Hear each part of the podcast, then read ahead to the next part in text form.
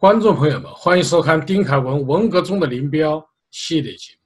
今天是第二十一集，我们要谈林彪四大金刚之二的吴法宪。吴法宪一九六五年任空军司令员，文革时任军委办事组副组长和副总参谋长。二零零四年十月十七日去世，享年八十九岁。在吴法宪的晚年，他撰写了一部七十余万字的回忆录。吴法宪说，在文革中，除了毛泽东，唯一敢痛斥江青的就是林彪。为了保护萧华，林彪将茶几都掀翻了。下面有请文革史专家丁凯文先生。上一期节目呢，我们跟大家谈了谈这个林彪的手下呢四大金刚之一的黄永胜。那么今天呢，跟大家谈一谈这个四大金刚排名第二的这个吴法宪。那么吴法宪呢？这个可以说是在这个四个人当中啊，与林家关系最密切的。呃，从哪可以看得出来呢？这个首先呢，这个林彪的家里的两个孩子都在空军，啊，比如像这个林豆豆，这个就在空军的这个空军报社当这个副总编辑。那么当然，这个林立果，这个这个。林彪最喜欢的儿子这林立果呢，到了空军的这个党办，先到空军党办当秘书，当然呃过不了多久呢，就入党，然后提干，啊当了这个空军作战部的副部长。就是说呢，从这个从这一点来看呢，就是吴法宪呢与林家的关系呢是比其他那几个人呢是更加的密切。那么从历史上来看呢，也是这个样子。呃，吴法宪呢，很早就参加革命了。他生在这个呃一九一五年，那么一九三零年呢参加革命，也就是十五岁那年呢，他就当兵了，就参加红军了。然后呢，过不了多久呢，他就这个实际上就是从那个时候就已经是在红一方面红一军团工作啊。那么，比如他在这个红十二军当过什么幺零五团的青年干事啊。啊，六十四师当过青年科科长啊，红一军团的这个二团的总支书记啊，等等，就说他很早就在林彪的手下工作。那么从基本上可以说从三二年开始就在林彪手下工作。那么从三二年到一九七一年，你想想这有多少年？将近四十年的时间。所以呢，说这个吴法宪呢是林彪的这个死党，可能也 说的也不差了。啊，至少呢，就是一个关系非常密切的这个一个铁杆的一个手手下了。那么吴法宪呢，也参加了这个五次反围剿啊，参加了两万五千里长征。啊，到陕北以后呢，啊，这个抗日战争的时候呢，也是在林彪手下这幺幺五师啊，幺幺五师这个下边一个团的一个当这个副呃这个团政治委员。啊，那么。有一段时间呢，他在新四军，呃，当然四，大概是在四一年、四六年的时候呢，他在新四军的第三师呢，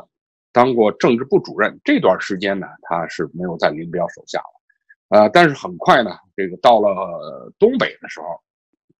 也就是中共的这个辽沈战役的时候，啊，吴法宪那时候又啊在林彪手下工作了。比如四八年的时候呢，他就担任这个东北野战军的第二纵队的政委。呃，然后十一月的时候呢，就当了这个三十九军的这个政治委员。啊，解放以后呢，也就是中共建政之后呢，啊，吴法宪呢是在这个空军工作，他当了这个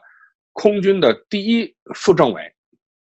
啊，同时呢还兼这个空军的政治部主任。啊，因为当时的空军呢，虽然在中共的兵种军兵种里面是一个比较弱小的军队，但是呢，却得到了中央军委的高度的重视，所以呢，这个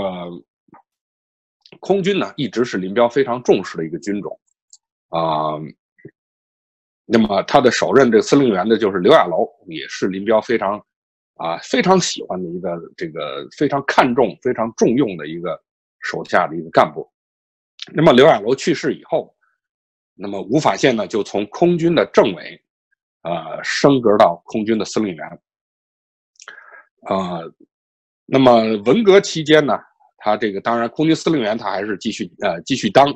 那么六七年的时候呢，就出任了中国人民解放军的副总参谋长。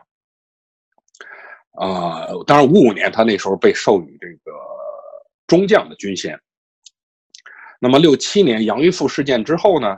啊，呃杨玉富事件之前，他这个军委看守小组呢，他就是担任这个看守小组的这个呃召集人。那么后来这军委办事组呢，他就成为军委办事组的这个副组长。同时呢，参与中央文革小组碰头会的工作，那么相当于就是参与了中央政治局的工作。武大的时候呢，就当选为这个政治局委员。啊，但是呢，好景不长，这个庐山会议之后呢，这个被毛泽东所这个追杀了。这个这个吴法宪不停的写检讨，啊，一度这个比较吃瘪。那当然，九幺三事件，呃，最终。这个，呃，九幺三事件之后，啊，被这个毛泽东把他打成这个林彪死党，最终这个这个锒铛入狱了，大概是这么一个状况了。那么我今天呢是主要是想跟大家谈一谈呢这个吴法宪的这个回忆录。这个我手头呢有这个上下两册的这个吴法宪的回忆录。为什么要谈一下？我想谈他的回忆录呢？因为呢。吴法宪在文革当中呢，很多的这个经历啊，跟其他那几个人都差不多。我们以前谈过这个罗瑞卿事件呐、贺龙事件呐、杨玉富事件呀，啊，还有这个庐山会议啊，啊，九幺三事件，这个当然都是跟吴法宪有非常密切的关系。但由于以前的节目呢，基本上这些东西呢，我们都讲的很讲过了，所以呢。如果再重复再讲一遍呢，呃，也没有多大的意思。那么我就想呢，根据这个就吴法宪回忆录里边他所谈到他所亲身经历的一些事情，以往大家可能不是很了解的东西呢，在这儿跟大家谈一谈。那么说不定呢，可以对大家呢，对文革呢，对吴法宪本人呢，会有一些比较啊更清晰的认识。那么吴法宪这本回忆录呢，当然它分上下两册了。上册呢，它主要谈的是就是他，呃，早年的革命经历。那么下册呢，啊，大部分谈的是这个文革当中，啊，他所亲身经历的各种事件。那么我想呢，我们今天也是主要跟大家谈一谈这个吴法宪回忆录下册里边，这个他所参与的文革的一些个，呃，一些有一些个不太为人所知的一些事情啊。那么吴法宪这回忆录我看过以后呢，啊，有有一个有一点呢，我觉得比较有意思的，就是说他对周恩来在文革当中的若干的活动呢，啊，有相当的这个深入的一些个呢这个技术和这个描写，这个呢可能是我们以往对这个事情所不太了解的，啊，比如说这无法线回忆录里面他就说啊，他说这个。林彪是怎么当上这个中共中央副主席的？毛泽东在打倒刘少奇的时候呢？那么怎么这个这毛泽东是怎么决定的？那么当时呢，这个是周恩来这个推荐向毛泽东推荐，说是这个林彪担任这个就刘少奇下台以后呢，是周恩来主动向毛泽东做的推荐。啊，这个事儿呢是周恩来呢他无法现回应到说，周恩来呢在一九六七年的秋天呢。一次的这个谈话里面，周恩来亲口啊告诉这个呃告诉呃吴法宪说，在这个八届十一中全会期间哈，这毛泽东他当时就写了一个炮打司令部我的一张大字报。那么当然这个矛头是对准刘少奇的。毛泽东呢当时呢就问这个周恩来说，看来这个刘少奇不行了啊，我对他观察了这二十一年，完全失望了。对邓小平也观察了七年，也失望了，要把刘刘少奇拿下来。那现在怎么办呢？那周恩来就说啊，他说那就只有林彪了，由由林彪代替刘少奇是最合适的。然后毛泽东说好，那就把林彪接来北京吧。因为当时呢，林彪没有参加这个八届十一中全会。林彪在哪儿呢？他在大连，在这个开会之前呢，他就请假了。林彪呢就躲开了，他不愿参加，不愿参加呢。但是呢，这个形势啊，毛泽东这大字报一出来以后，这个斗争的形式呢，已经发生了这个一个非常明显的这个转变了。那在这个时候呢，毛泽东就需要有一个人能够来充当毛泽东的政治盟友。那么在这个时候呢，周恩来及时的向毛泽东推荐林彪。那么毛泽东呢就说：“好吧，那你就去把林彪找来好了。”那么周恩来呢就给吴法宪下一命令，说：“你派一架飞机到大连把林彪接回来。”哎，然后呢，当然这个吴法宪是空军司令了，那他就啊派一架专机到大连把林彪接来。接来以后呢，吴法宪是陪着周恩来一起一起到这个机场去接林彪的。但是呢，到了机场以后呢，谁都没上飞机，只有周恩来一个人上了飞机。在飞机上呢，周恩来先跟这个林彪谈。谈向林彪谈了这个毛泽东的这个意图以后，才林彪才随着周恩来一起下飞机，跟着周恩来到人民大会堂去见毛泽东的。所以，我们看这件事情呢，就说周恩来在整个的这个毛泽东在打倒刘少奇以及呃让林彪来当接班人这件事情呢，周恩来是起了一个呃非常非常重要的一个作用的这么一个人。哎，这是一点。啊，还有一点呢，这个吴法宪这回忆录里边说啊，这个，啊，八届十一中全会的期间呢，这个周恩来亲自的向军队的主要领导人打招呼，传达毛泽东这个文这个大字报的这个精神。那么都找了些谁呢？除了吴法宪，还找了杨成武、张爱萍。这杨成武是这个代总参谋长，张爱萍是这个副总参谋长。呃，肖华这是总政主任，呃，许光达，许光达这个是装甲兵司令，啊，肖劲光这是海军司令员，啊，苏振华，呃，这个是海军政委。就周恩来呢，把这些军队的高级将领找来，找他们开会，向他们传达毛泽东这我的一张大字报的这个精神。呃，这个吴法宪说啊，这周恩来当时呢就念这个，向他们这个当场念这个。毛泽东这个这个大字报念了两遍，而且呢说呢说现在看来呀，多年的事实已经证明了，这刘少奇不行了，啊，不能再主持中央工作，啊，主席呢原来是想培养刘少奇呢当接班人，现在呢他这个刘少奇辜负了主席的这个希望，那么中央现在决定呢把林彪同志接到北京来接替刘少奇担任中央第一副主席。那先先通知你们一下，那暂时呢先不要往往下传，你们知道就行。所以呢，我们从这件事情来看呢，就周恩来呢也是配合毛泽东，啊，向这个军队的高级将领打好招呼。也就是说呢，在毛泽东布置这个导流的这段过程当中，首先呢，那你军队呢一定要掌完全的、彻底的、充分的掌握在毛泽东的手里。那么，如果这些高层的这些指挥员都都不了解情况，这是不行的了。所以呢，周恩来呢，很及时的把毛泽东的这个当时的这个思想呢，这想法呢，及时的向这个军队的领导人打招呼，配合毛泽东的导流的这个战略部署。那么还有一点呢，就是周恩来呢，对这个中央文革小组呢，是大力的支持。那大力到什么程度呢？他说啊，一开始啊。这个六六年十月啊，中共中共中央召开这个中央工作会议，那么召开这个中央工作会议呢，是批判刘少奇。但是呢，与会的这些代表呢，当时呢并不完全理解这个文化大革命。那么，所以呢，斗刘少奇、批判刘少奇呢，这个整个这个会场啊就不够激烈，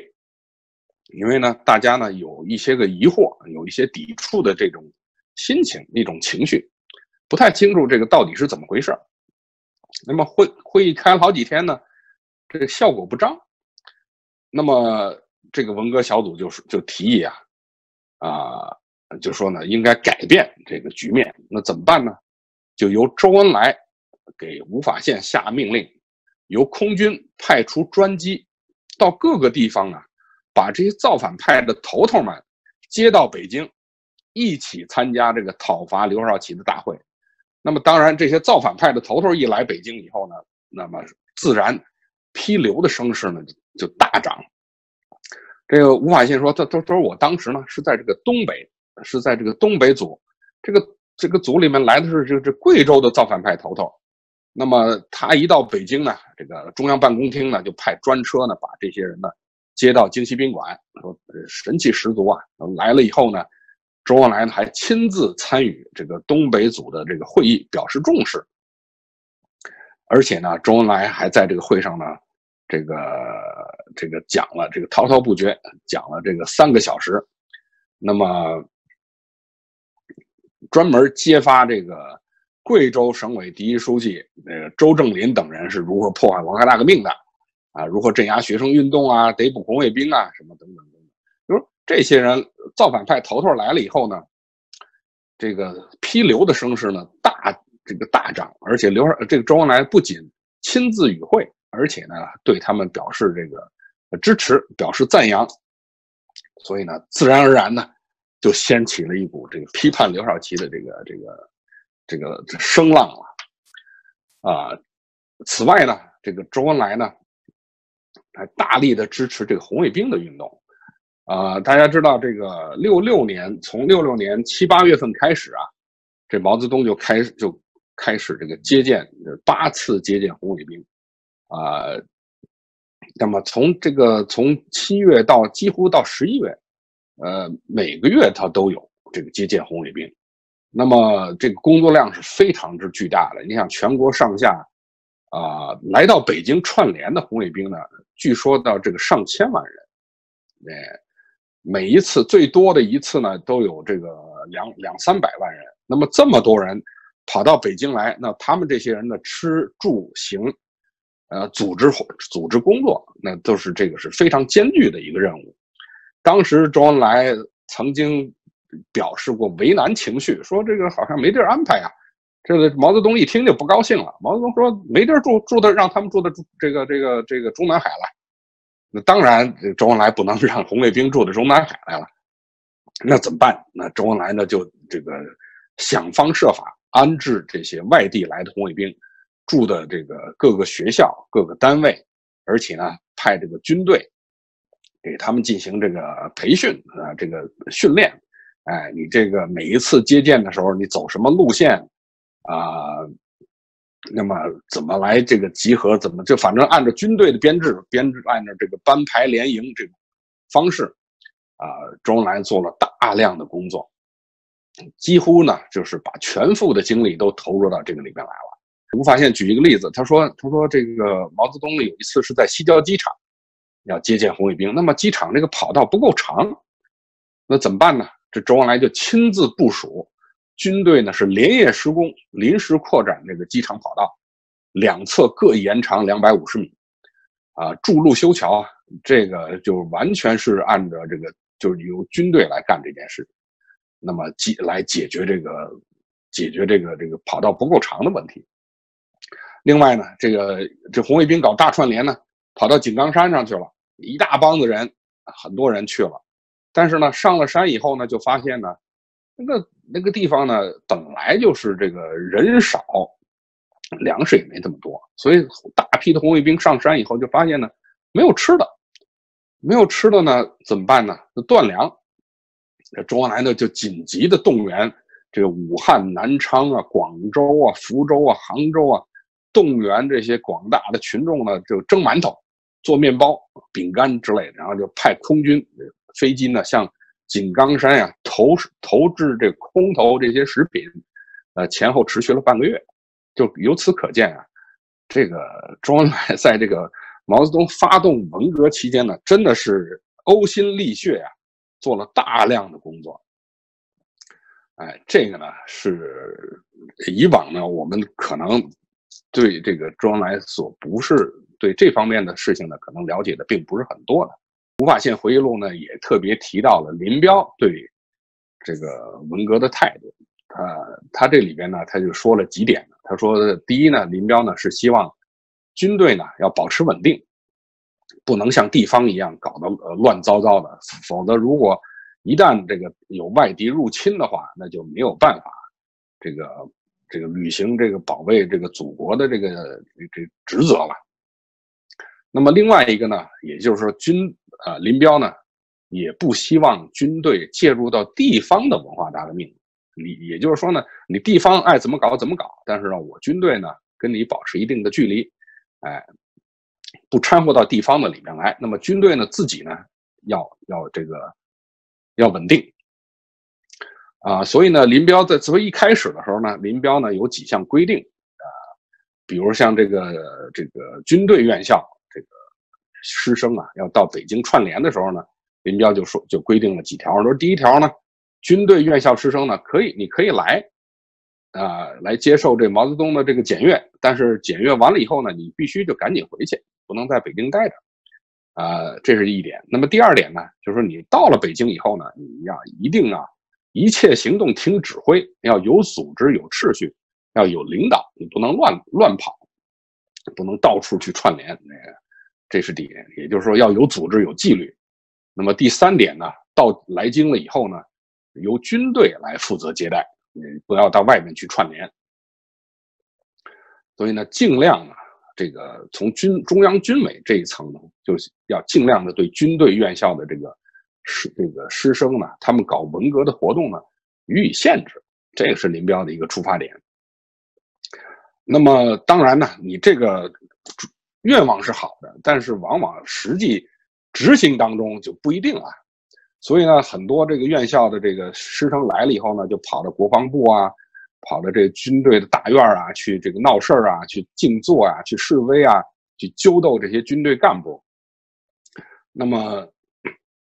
这引起了军队高层人士的这个强烈的反弹，像他就说这个这总政主任这肖华呢就请示这个叶剑英，因为叶剑英是军委秘书长嘛，肖华请示叶剑英说说这些人是不是把这把几这几个头头把他们抓起来，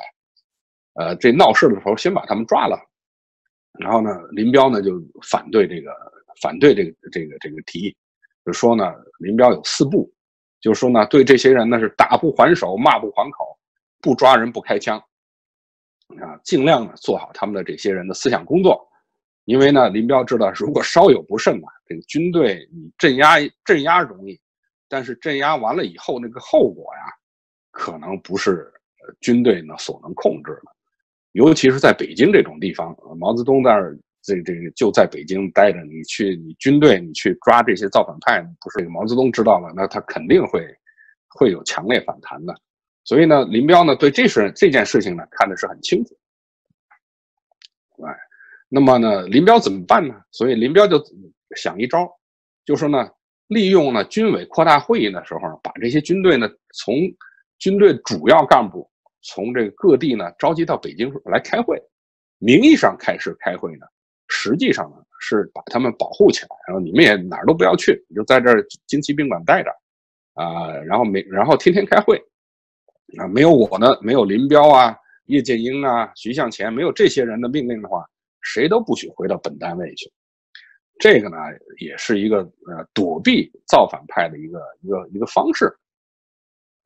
所以呢，从这几点上来看呀，就是林彪呢，啊，对于。这个稳定军队这方面呢，他确实还是想了点办法，啊，并不是说像后来这个中共这个批批批判林彪的时候说这个林彪这个啊故意的要搞乱军队啊，要搞乱全国的形势啊等等等等的。所以这个呃吴法宪在他这个回忆录里面他说说林彪当时是军委的主要领导人，那他有什么理由要把自己给搞乱了呢？说林彪自己搞乱军队这个说法，这个也是不通的，而且也不符合事实的。说大量的事实证明呢，在文化大革命当中呢，林彪自始至终呢都是要注意呢保持军队的稳定的，而且呢还不惜呢与这个江青为首的这个中央文革小组发生冲突。那么林彪和江青有什么冲突啊？啊，有一次非常激烈的冲突。啊，尤其是在七六年，呃，六七年二月初的时候，呃，当时呢，中央文革小组呢，他们要这个鼓动造反派啊，要这个揪斗这个总政主任肖华。那肖华这个人呢，是林彪是比较喜欢的一个这个双一呢，红一方面军、红一军团的一个呃一个林彪很喜欢的一个干部。那么这个呢，呃，当时呢，呃，呃，由于中央文革小组呢，他们鼓动造反派去揪斗萧华，这个林彪呢也知道这个毛泽东当时呢并不想打倒萧华这个人，而所以呢，林彪呢。有一次呢，就把江青呢找到找到这毛家湾，找到家里来，然后就痛斥这个江青，说你你你凭什么要去这个要要这么做？哎，这个当时呢就是面斥江青，而且是是把桌子的把那个这个他这个茶几都给掀翻了。那么这么一，而且林彪不仅这么呃痛斥江青，而且还说。说让这秘书赶紧备车，我要去找这个主席，我要向他这个辞职，我不干了，哎，等等等等，当当时把叶群吓得吓得够呛，哎，赶紧拉着这个林彪说不让说这这你们不要吵架，不要闹。江青呢当时也怂了，这个也是是说说啊，你这个你这个林总你有意见你可以当面批评吗？不要发火啊，等等。后来叶群呢就跟林彪讲说：“你江青这背后这个能这人你能得罪吗？这个他知道这个江青是不能随便得罪的。那么吴这个吴法宪就说：他说就我所知，能公开的的训斥江青的中央里，在中央里除了毛泽东以外，大概只有林彪这一个人敢这么敢这么这个痛斥江青。那么从那个时候，实际上已经就种下了。”啊，双方这个不和的这个一个一个种子了，啊，双方分裂，双方不和，双方分裂的这么一种，而且这个不和实际上呢，一直延续到这个八届十一中全会，延续到后来的这个庐山会议，早就有这种迹象存在，啊，而且呢，林彪呢对这个军队里面的那个全军文革小组也是一向是没有什么好脸色的，因为那个全军文革小组呢一开始。啊，存在它这个从从六六年这个五月份开始，呃，五幺六通知以后呢，在中央有一个中央文革小组，那军队自然也要有这么一个小组领导军队的这个文化大革命啊，所以那时候就就成立了个全军文革小组。那么这个全军文革小组呢，林彪根本就不把它放在眼里头。一开始是这个刘志坚当这个全军文革小组组长，后来呢，由于呢江青不满意这个刘志坚。当然，刘志坚他仅仅仅是个总政的副主任，那你上边还有这些什么，